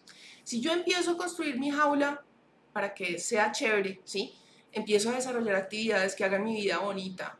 Yo ya no voy a tener la necesidad de estar con esa persona porque yo ya tengo entretención en mi vida. Entonces dejo de poner mi foco de atención en que se la pasa pasando por mi casa. ¿Será que eso significa algo? Es que vio mi estado, vio mi historia, ¿será que eso significa algo? ¿Será que está esperando que yo sea quien dé el primer paso? No. Cuando una persona quiere hacer algo, lo hace, lo hace, lo hace. Entonces, no, no, no nos quedemos enganchados a pequeñas amigajas, ¿no? Amigajas, porque eso, eso es muy tóxico. O sea, el querer uno como si me, me botó esta migaja, ¿cómo se supone que la tengo que interpretar? Y entonces esa persona empieza a consumirte una cantidad de energía mental y cuanta más energía mental te quite, más poder te quita y entonces menos magnetismo tú tienes porque se lo estás entregando a esa persona. Entonces tú te sientes más atraído, más atraído y esa persona se más repelente, más repelente. ¿Sí? ¿Sí me hago entender? Entonces trata de construir tu jaula, de poner en tu mente otras cosas, otras prioridades, de proveerte tú misma feniletilamina, esa oxitocina, esa dopamina, progreso constante, progreso constante. Y empiezo a hablar con otras personas, no te enfrasques en una sola. En este mundo hay una cantidad de cosas que nos falta por conocer. No pensemos que esa persona, no, no te caigamos en la soberbia de pensar que esa persona es lo máximo y nadie en la vida va a lograr este, cambiar eso porque no tiene ni idea de nada. En este mundo hay tanta gente, tantas personas por conocer. ¿Sí? Entonces no te quedes enganchado a una persona que no quiere darte lo que tú te mereces o lo que quieres. Hoy conocí a un hombre y siento como si ya lo hubiera conocido antes. No dejaba de pensar en él. ¿Qué puede ser? Pues que te impactó mucho, ¿no? Pero también ponte a analizar si tal vez es que no pasa nada más en tu vida, porque cuando uno conoce a alguien y tiene un impacto así, tal vez es porque no pasan cosas aún más interesantes. Procura que pasen cosas más interesantes para que no te enganches, ¿no? Eh, ahora, tampoco descartemos la posibilidad de que se trate de, esos contratos de almas y esas cosas, pero déjalo fluir, déjalo fluir y ver qué pasa, ¿no? No trates de darle como un significado antes de tiempo porque lo conociste hasta hoy. Quiero irme de la casa, vivo sola con mi mamá y le ayudo con los gastos, pero me quita mucha energía por su amargura. ¿Estaría mal irme? No, está súper bien que te vayas. Por más que sea tu mamá. Uno tiene que procurar su propio bienestar, porque solo cuando uno está bien puede realmente aportar bienestar a los demás. No pongamos el bienestar de otra persona por el propio, eso no es egoísmo, es lógica, simple lógica y respeto. Y créeme que muchas veces, por no decir que siempre, la relación con los papás mejora cuando uno se va de la casa. Entonces, eh, realmente creo que es un gran paso, es algo que te va a ayudar no solamente a ti, sino a ella. Tú puedes estar a la distancia, al pendiente de ella, sin, ¿cómo se dice? Sin desprenderte, sin desentenderte, sin desentenderte de ella, pero, pero créeme que ya la distancia va a hacer que las cosas sean mucho mejores para las dos. Hola, soy hermano, ya los extrañaba, estoy muy triste, no sé qué hacer, ya que tengo una madre narcisista, fui víctima de sus abusos, tengo 33 años y vivo lejos con mi pareja. Recién mi papá enfermó y mi mamá llorando me dijo que le urgía que me fuera para donde ellos para cuidar de mi padre y no tengo dinero ni para, mantener, ni para mandarle todos me recomiendan no ir porque regresaría a sus abusos. Sé que hago bien en tener contacto cero, pero me siento triste y mala hija con mi padre. Nadie me entiende. Pues mira, cuando uno no tiene la solución en sus manos, ¿para qué se atormenta? Yo te diría, mmm, una persona que y les ayude, ¿cierto? Una persona que, que les, que una enfermera, una persona así, pero no tienes cómo pagar. Si ella lo que está pidiendo en ti es de pronto ayuda para sus cuidados y todo eso, no sé, es que es una posición compleja, compleja. hay veces que uno sí le toca... Sería ir y, y, pues digamos, si, si la ayuda que ella te está pidiendo es para eso, para que le ayudes, digamos, a, a bañarlo, a cambiarlo, a trasladarlo y todo eso, sí, pues ve, pero entonces preparada psicológicamente para entender que esa persona es así porque es ella la que tiene ese veneno adentro, que no es personal, no tiene nada que ver contigo, sino con ella, que es un veneno que ella tiene y que lo tiene que expulsar de alguna forma. Y no te lo tomas personal ni permitas que, o sea, ponte como una barrera para entender o hacer oídos sordos a sus abusos, a sus insultos, a esas cosas. Si tú ves que ya se está pasando al otro lado, pues busca la forma de llevarte a tu papá para algún otro lado. Pídele mucho a Dios que te ilumine con eso, que te ayude con una solución, porque muchas veces nosotros mismos no, no sabemos cómo darle solución a las cosas, pero Él sí. Pónselo a Dios, porque te digo, eso es lo que yo hago. Cuando no sé la verdad, no sé. O sea, no sé qué hacer, no sé qué solución darle a las cosas. Le pido a Dios que me ayude y de alguna manera Él me da la solución al universo, a la fuente, sí, Padre, Creador, fuente maravillosa o fuente del amor infinito por favor, dame una solución a este problema, te lo entrego a ti porque no, no tengo la solución en mis manos. Y créeme, créeme que la solución aparece. Hola, soy Dani, ¿cómo limpiar la energía sexual que te deja una pareja? Eso, eh, sobre eso hay un video en YouTube, en mi canal, se llama algo así como tiras etéricas. Búscalo, Xiomara Villanueva, tiras etéricas, y verás que, que ahí te aparece cómo limpiarte la energía sexual. Es, es un baño con sal marina pues ahí digamos que yo nombro varias sales, pero simplemente si tú en las mañanas, por ejemplo, te exfolias con sal marina desde aquí hasta abajo y repites una oración, se te limpia bastante, bastante, bastante la energía. Y bueno, yo creo que ya es todo por hoy. Les quería decir algo antes de irme. Quiero que por favor me presten mucha, mucha atención. Resulta que hay una gran demanda de asesorías. Entonces, había pensado en dos cosas. La primera, hacer otra sesión en vivo, digamos, porque yo las estoy haciendo cada viernes, ¿sí? Pero podríamos hacer dos sesiones por semana, una en la que desarrollemos un tema y otra en la que nos dediquemos a responder preguntas, ¿sí? Entonces, claro, habría una sesión en la que pues me puedo dedicar de lleno a ustedes y respondo la mayor cantidad de preguntas posible. Ahora, entiendo que hay personas que de pronto tienen que trabajar cosas más a fondo, que el, el, simple hecho de obtener una respuesta a una pregunta pues no hace la diferencia si, digamos, significativamente. Entonces, una persona que me planteaba algo y es como hacer asesorías personalizadas, pero de varias personas y de esa manera pues podemos matar varios pájaros de un solo tiro. ¿Qué quiero decir con esto? Hay varias personas que me buscan porque están mal, porque no han podido superar una ruptura. Entonces, como puede haber 5, puede haber 10, puede haber 15. Yo quiero pagarte la asesoría porque no he podido superar una persona, porque realmente siento que estoy estancado, porque no sé qué. Entonces, con esas personas podríamos hacer, digamos, pero ya de a 10, porque es que la demanda es tanta, tanta, tanta, que la verdad no sabría cómo más darle solución a eso. Obviamente, pues para esas personas habría un cobro porque pues es que el tiempo es oro y realmente es tanto lo que hay que hacer, tanto lo que hay que investigar y la idea es que yo a ustedes les pueda por medio de los videos transmitir ideas nuevas. Para repetirles lo que ya saben, no se trata de eso. Entonces tengo que estar en preparación constante y eso obviamente me demanda tiempo. Entonces ustedes me dirán qué opinan de que de pronto se pueda hacer esos cursos, por decirlo de alguna manera, de 10 personas, 15 personas en las cuales vamos trabajando el problema que tenemos varios de esa manera, ¿sí? ¿O qué opinan entonces de las dos sesiones? O todas las anteriores, que no sé. Entonces voy a, déjenme entonces, yo, yo hago como todos los cálculos de cómo podría ser esto, las horas que, que le podríamos invertir al asunto, por medio de qué mm, plataforma sería, ¿no? Y cuánto sería el costo de esto, ¿no? Porque al ser más personas, pues creo que todo se facilitaría, hasta sale más barato para cada persona. Pero entonces, de ahora en adelante, vamos a tener cada viernes una sesión en vivo y tal vez hagamos, como les decía, otro, otra sesión en vivo en la cual solo respondamos preguntas y no desarrollemos tema. Sí, es que es mucha la demanda y yo creo que nos va a tocar hacer las dos cosas, o sea, hacer asesorías en grupo, por un lado, y aparte de eso, hacer otra sesión en vivo. Sí, mm, yo les estaré avisando las dos sesiones de la semana. Entonces, listo, las hacemos aquí mismo en Twitch. Mm, porque pues aquí uno puede hablar lo que se le dé la gana, no hay, no hay problema si tocamos temas sexuales y nadie nos va a vetar ni nos va así a, a, poner un strike y bueno. Podemos madrear. Entonces sí, eso fue todo por hoy. Muchísimas gracias por estar aquí. Gracias por la paciencia y pues los quiero mucho, los queremos mucho y que sean muy felices. Bye.